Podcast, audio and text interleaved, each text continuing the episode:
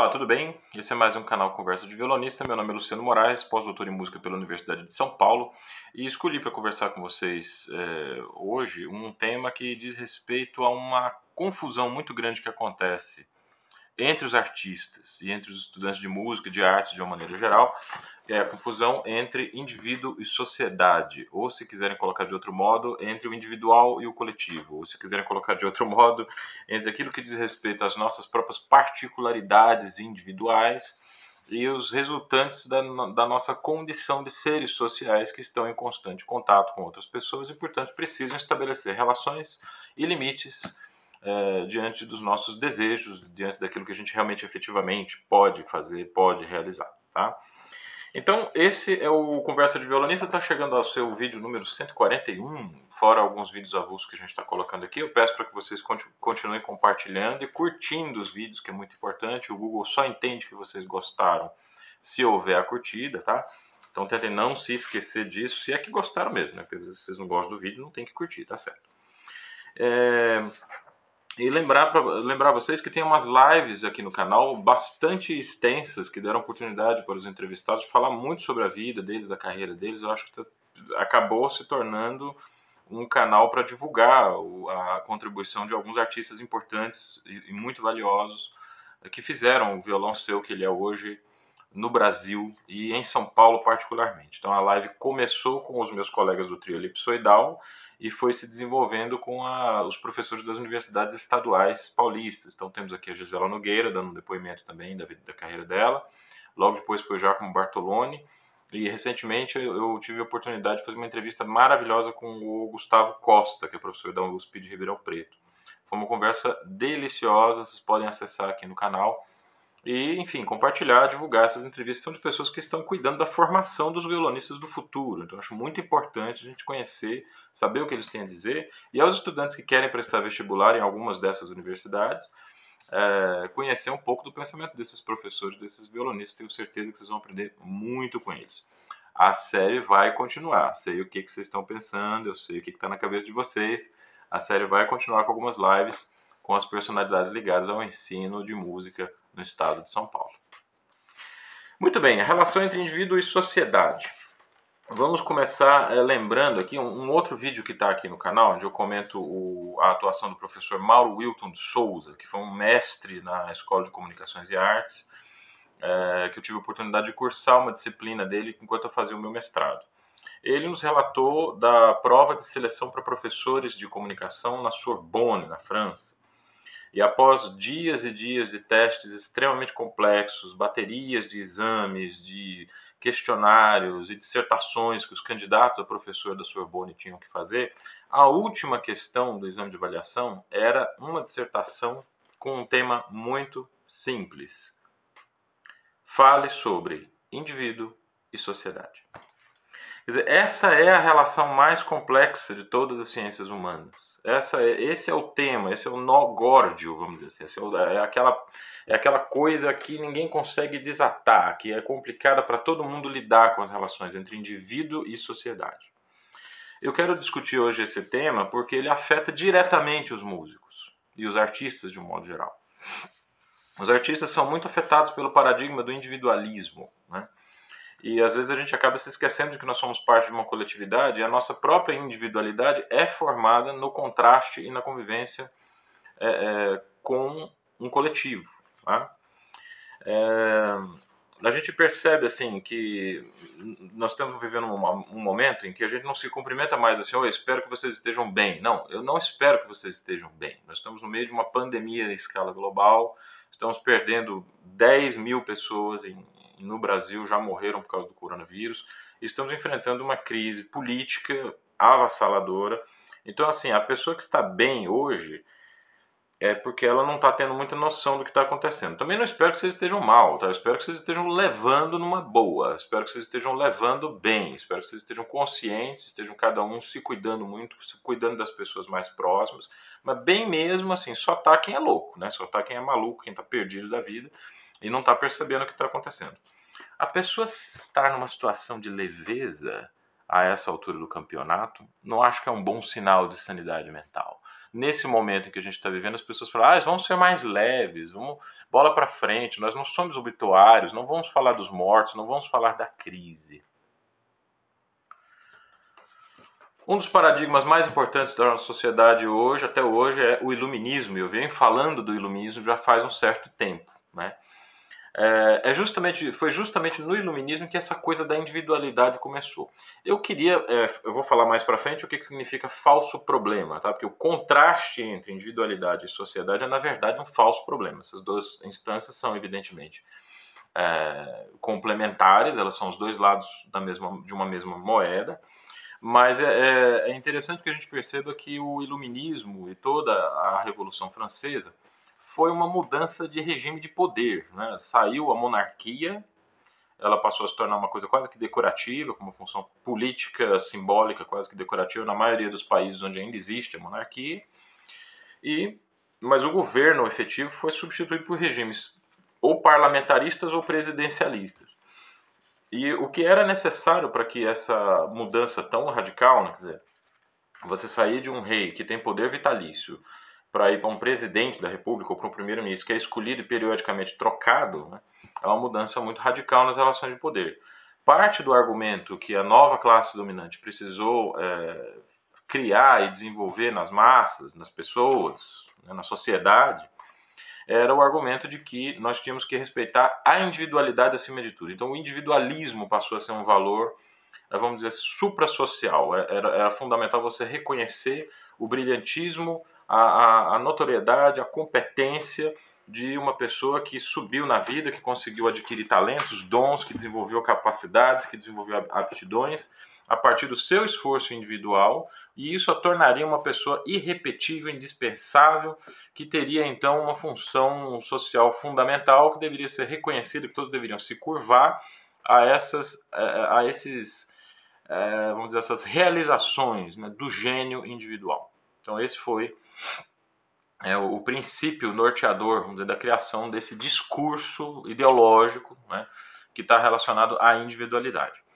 Beethoven foi um dos principais compositores que, é, que encarnou, vamos dizer assim, essa, essa ideologia. Então ele, ele se dirigia à nobreza da época com todo o orgulho, com toda a prepotência de que ele era capaz, afirmando que o fato dele ser um músico bom como ele era era um sinal de que a nobreza deveria respeitá-lo e não o contrário.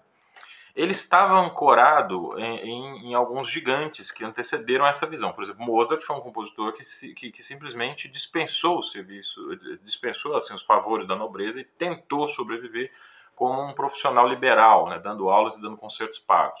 Não funcionou muito bem porque a sociedade na época não tinha mecanismos suficientes para absorver esse tipo de é, vivência profissional. Isso veio surgir só no século XX com o chamado terceiro setor, né, o setor liberal, o setor de prestação de serviços, aonde se encaixam tanto os compositores, os artistas independentes, uma parte dos professores, advogados, dentistas. Né? Isso foi um caminho social que foi se desenvolvendo muito paulatinamente, chegou ao ápice no século XX, mas já tinha começado ali no meio do século XVIII com Mozart para vocês verem como que as coisas realmente não tem nenhuma novidade, né? A gente a gente está vivendo uma série de valores e princípios que foram inventados há muito tempo, muito antes de nós. Por isso que é importante conhecer a história. Agora, a questão fundamental é que mesmo um individualista ferrenho como Beethoven sabia muito bem o valor da coletividade. Ele tinha uma ideia muito clara de que ele precisava de relações sociais para sobreviver.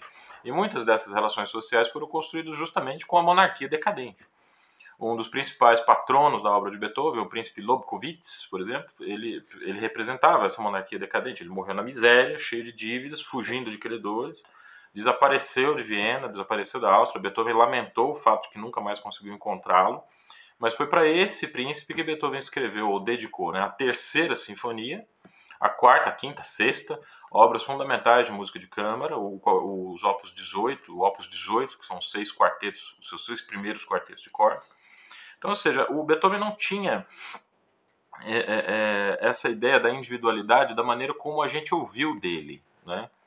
A, a audição das, da mensagem que Beethoven nos enviou, ela, ela, ela é um pouco enviesada pelo comprometimento ideológico do nosso próprio tempo. É claro que Beethoven sabia que ele não poderia sobreviver como indivíduo, que ele precisava dessas relações sociais e ele precisava ser útil à sociedade de alguma maneira. Uma parte grande da renda que ele obteve durante a vida foi não foi com as obras mais famosas, não foi com a, com a quinta sinfonia, ele não ganhou royalties da, royalties da quinta sinfonia, da nona sinfonia, não. Ele ganhou muito dinheiro fazendo canções patrióticas, fazendo canções de batalha, fazendo é, obras sinfônicas comemorativas de vitórias de governos. Então a gente tem uma noção de que Beethoven tinha uma preocupação de se comunicar com a sua população.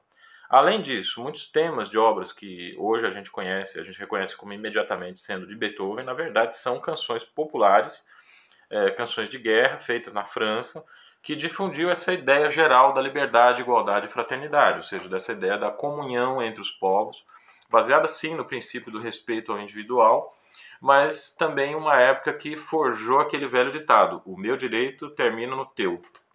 Então, enquanto você tem o direito de fazer certas coisas, o meu direito não pode me levar a cercear esse direito que você tem de fazer as coisas que você quer fazer ou de ser quem você quer ser.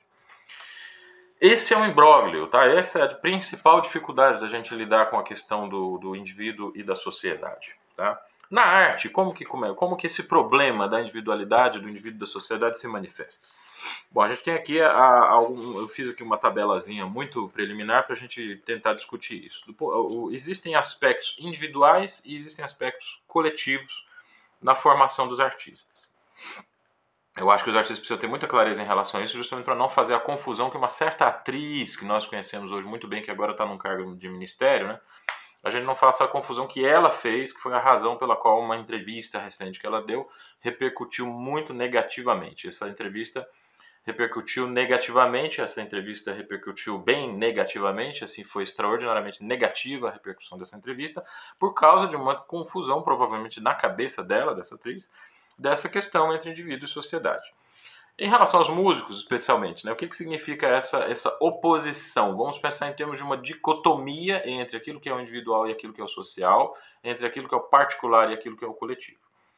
Nós passamos horas isolados, um músico, para se formar, para atingir excelência, precisa eh, de trabalhar muitas horas sozinho no quarto, fazendo escalas, fazendo arpejos, fazendo ligados, fazendo seus trabalhos técnicos, tocando as obras do seu repertório, estudando em si as melhores maneiras de ressaltar uma frase, de ressaltar uma melodia, de separar a voz de uma fuga, ou de realizar um, um acompanhamento coral. Enfim, é muito tempo de trabalho sozinho, é muito tempo de trabalho sem conversa, tá? Isso no plano individual. No entanto, todas essas habilidades ele desenvolve a partir de referências obtidas com outras pessoas. Então, ele reproduz uma aula que ele ouviu, ele se lembra de um intérprete que ele escutou, ou ele se recorda de um concerto que marcou muito profundamente a percepção que ele tem da música, e esse concerto foi assistido coletivamente, quer dizer, tinham outras pessoas assistindo esse concerto. Concertos aclamados, por exemplo. Se um, se um determinado artista não recebe um reconhecimento amplo de um público muito grande, né, ele não é credibilizado. Então, uma parte daquilo que faz com que os artistas sejam credibilizados é a aceitação do público. Né? A gente pode discutir assim limites que será que todos os artistas que são reconhecidos pelo público realmente têm algo a dizer? Com certeza não, mas também não podemos negar que esse é um aspecto importante da notoriedade desses artistas e da credibilidade que, de, da qual eles gozam na sociedade para que nós possamos tê-los como referência. Um músico precisa compor uma identidade sonora. Você tem que entender que você tem a sua unha, que você tem o seu dedo, que você tem o seu instrumento e você tem essa corda de violão específica, dessa marca específica, você aprendeu a usar essa corda. E a interação entre músico, corda e instrumento produz isso que a gente chama de individualidade, de é, personalidade artística. Mas essa personalidade artística também não pode ser construída se você não conhecer muito bem a personalidade artística dos seus vizinhos. É interessante isso, né? Que a gente fala, você tem que ter a sua individualidade. Mas como que um artista vai desenvolver uma individualidade a partir do conhecimento de ninguém? Como que ele vai conseguir desenvolver aspectos próprios do seu trabalho se ele não conhece os aspectos próprios do trabalho de outras pessoas? Então é preciso que você conheça muita gente, é preciso que você esteja realmente inserido em uma comunidade, inserido em uma coletividade, para que você possa perceber a partir das lacunas que provavelmente essa comunidade é, deixa em aberto, aonde você pode inserir a sua própria contribuição, agora sim, individual. A sua contribuição individual ela vai é, é, ao encontro de uma coletividade que você conhece muito bem, na qual você está inserido. Tá? uma obra que ninguém tocou, um tipo de vibrato que ninguém experimenta mais, uma abordagem de rubato, por exemplo, que agora está fora de moda. São noções eh, individuais obtidas a partir do conhecimento muito grande de uma coletividade. Uh, a oposição, por exemplo, entre escola e, e, personalidade artística individual. Na live da Gisela Nogueira e na live do Gustavo Costa, a professora Gisela Nogueira teve a oportunidade de dizer tudo que ela pensa a respeito dessa coisa de escolas violonísticas. E o que ela pensa são realmente as piores coisas possíveis. Ela odeia a ideia de escolas violonísticas porque você agrupa um monte de gente dentro de um grande guarda-chuva e põe as pessoas para tocar assim igualzinho, como se fosse uma produção em série. Né? Esse aviso faz sentido, é importante a gente, a gente observar esse aviso. Tá? Agora, para você buscar a sua própria individualidade e fugir um pouco dessas escolas, né, é necessário que você faça uma coisa chamada, atenção para essa palavra, pesquisa. A pesquisa é sempre feita a partir do, do desenvolvimento de ideias feitas por outras pessoas. Então, a, a Gisela pode até ser contra a noção de escola, mas existem alguns pontos em comum que a gente pode detectar nos alunos e orientandos dela.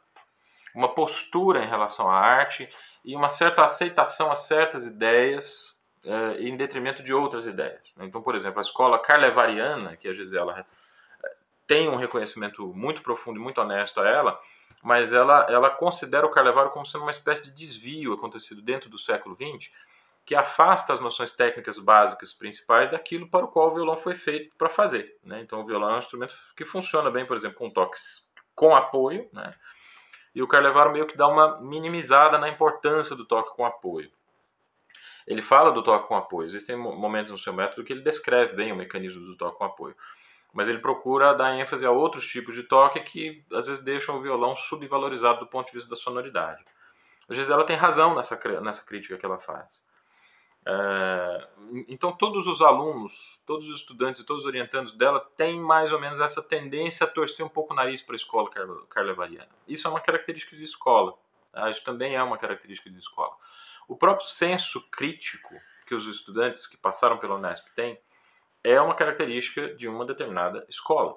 Não que outras escolas não tenham senso crítico também, mas esse, esse senso crítico especial, esse senso crítico particular. O que eu estou tentando dizer aqui é que existem pontos positivos e negativos de você se filiar, vamos dizer assim, a uma escola. E é bom que a gente escute os conselhos de pessoas que odeiam um conceito de escola, como a Gisela Nogueira, para que a gente seja realmente parte de uma coletividade, mas não escravo né, de uma série de princípios que vão, é, às vezes, limitar proposições, de novo, individuais que nós possamos vir a fazer.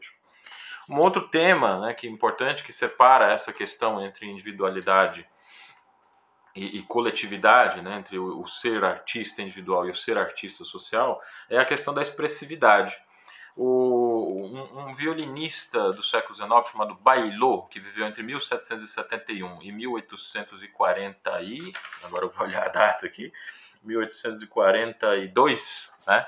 O Baillot escreveu no seu tratado que a, a, o timbre seria a principal função expressiva, quer dizer, o violinista falando assim de método de violino, eu sei que o canal de violonistas, mas a gente é, fala muito dos outros instrumentos também, porque muitas coisas valem, né, para uns e para os outros.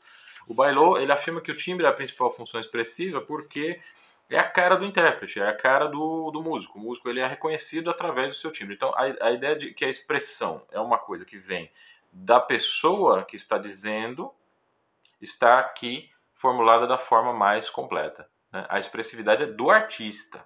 Tá? Mas eu pergunto para vocês, como é que um artista pode expressar algo se não houver uma linguagem comum? E aí a gente se encontra com uma outra definição de expressividade que era muito comum no período barroco, pré-iluminista, tá? a música pré-iluminista. Eu sei que os filósofos iluministas, na maioria, estão na data que a gente considera o barroco, mas a arte acompanhou o pensamento iluminista um pouco mais tarde. Tá?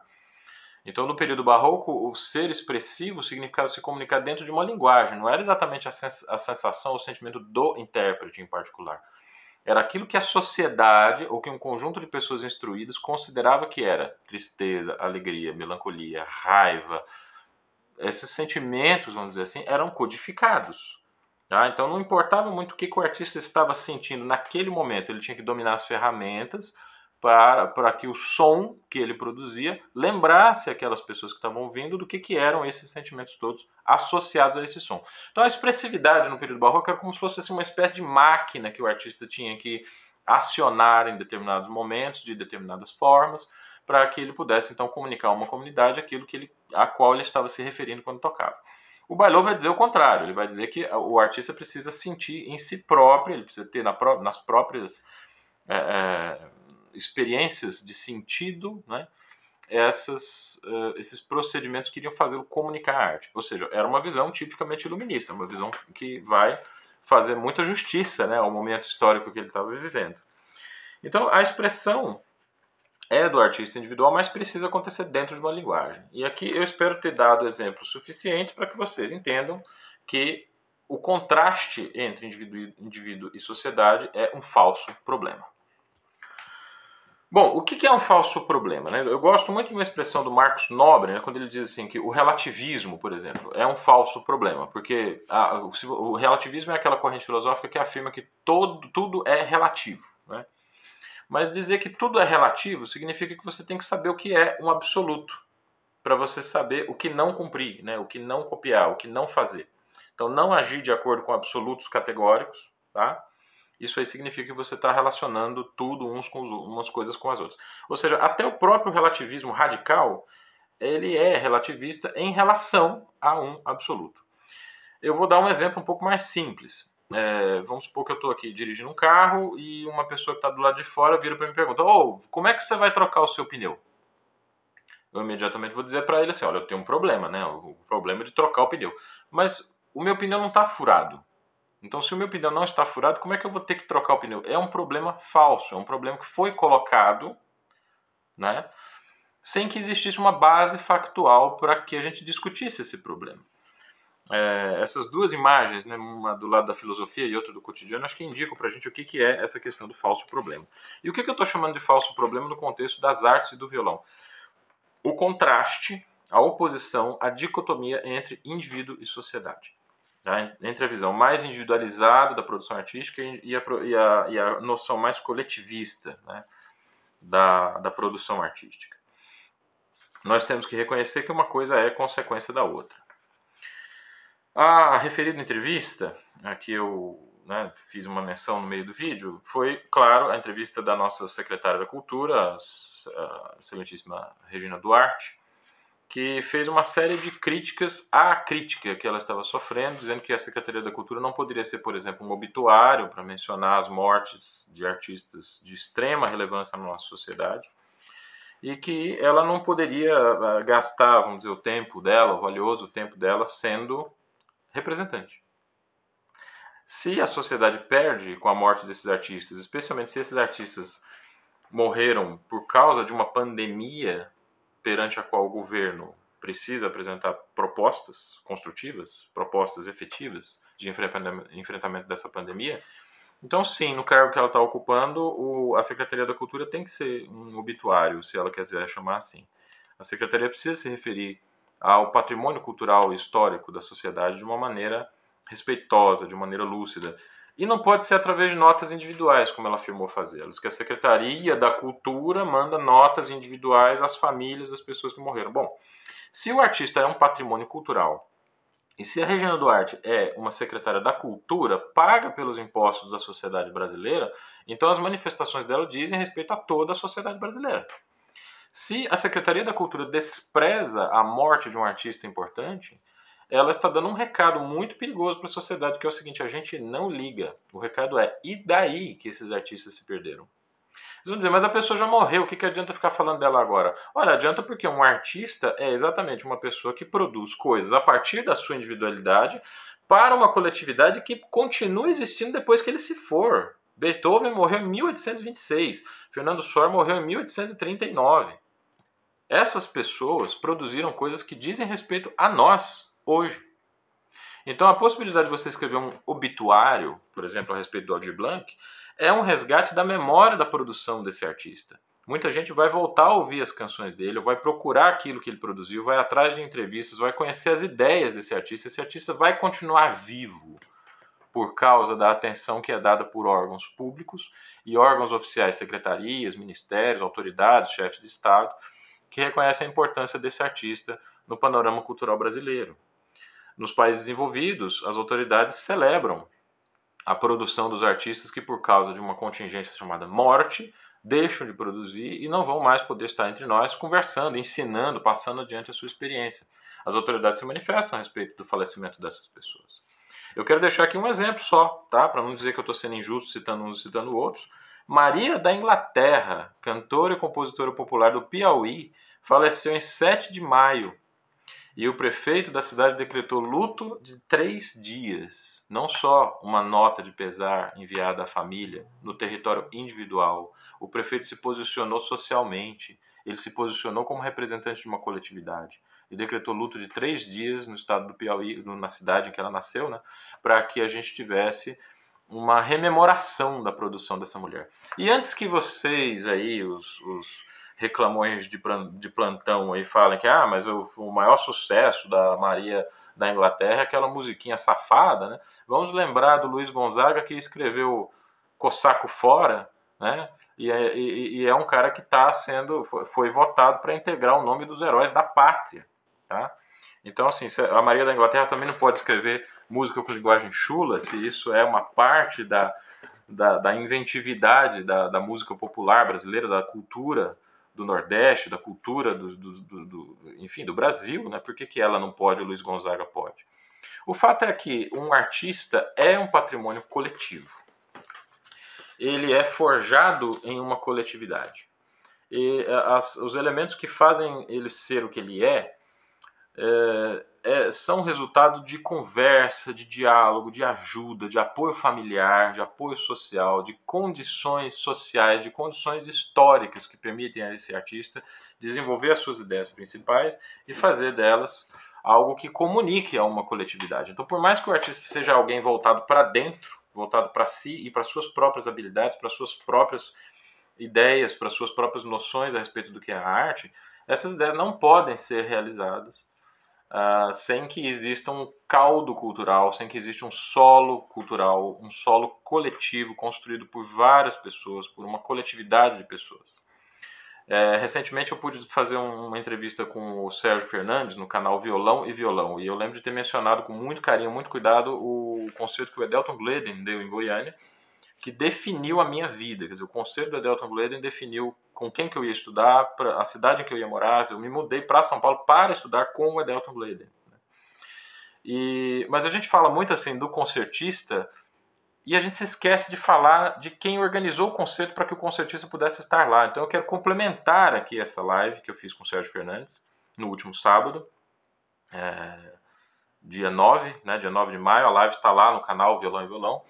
E dizer o seguinte: olha, o Edelton foi fundamental, aquele concerto foi maravilhoso, mas a gente tem que se lembrar de vários artistas que tocaram no mesmo dia, que faziam parte de uma associação tá, é, de violão que existia em Goiânia, o Wes Darley o Judson Castro, a Fernanda Furtado e os associados. Eu me lembro da minha própria professora, Maria das Graças, a Artemis, a Cida Souza, o Danilo Verano, a Lidiane Naves, uma série de pessoas que pagavam para a associação.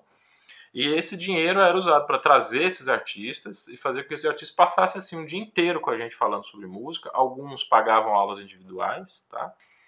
E, então, assim, o fato do Edelton Gleden ter ido a Goiânia e ter mudado a minha vida, vamos dizer assim, ele fez isso individualmente. Se ele não tivesse estudado todas as horas dentro da sala dele para elaborar aquele repertório estonteante que ele apresentou, esse concerto não teria acontecido. Mas se não houvesse a colaboração de todas as pessoas que se envolveram naquilo e alugaram o teatro da CIEG, pesquisaram uma sala com boa acústica e trouxeram o camarada para tocar, para conversar, criaram aquele espaço onde o Adelton poderia difundir as suas ideias, se não houvesse esse caldo cultural, se não houvesse essa coletividade, a gente também não teria Delton Glade em Goiânia em 1993. E muita coisa hoje seria diferente, porque eu não fui o único que influenciado, fui influenciado por ele. Então, gente, individual e coletivo, o indivíduo e a sociedade são dois lados da mesma moeda, um complementa o outro e não podem ser pensados separadamente. Tá? Esse é o recado do Conversa de Violonista de hoje. Eu espero que no nosso governo, entre os nossos representantes, especialmente na nossa Secretaria da Cultura, as pessoas comecem a perceber que elas têm uma função coletiva também e comecem a respeitar um pouco mais essa função coletiva na qual eles estão temporariamente é, colocados. Um abraço para vocês e até o próximo Conversa de Violonista.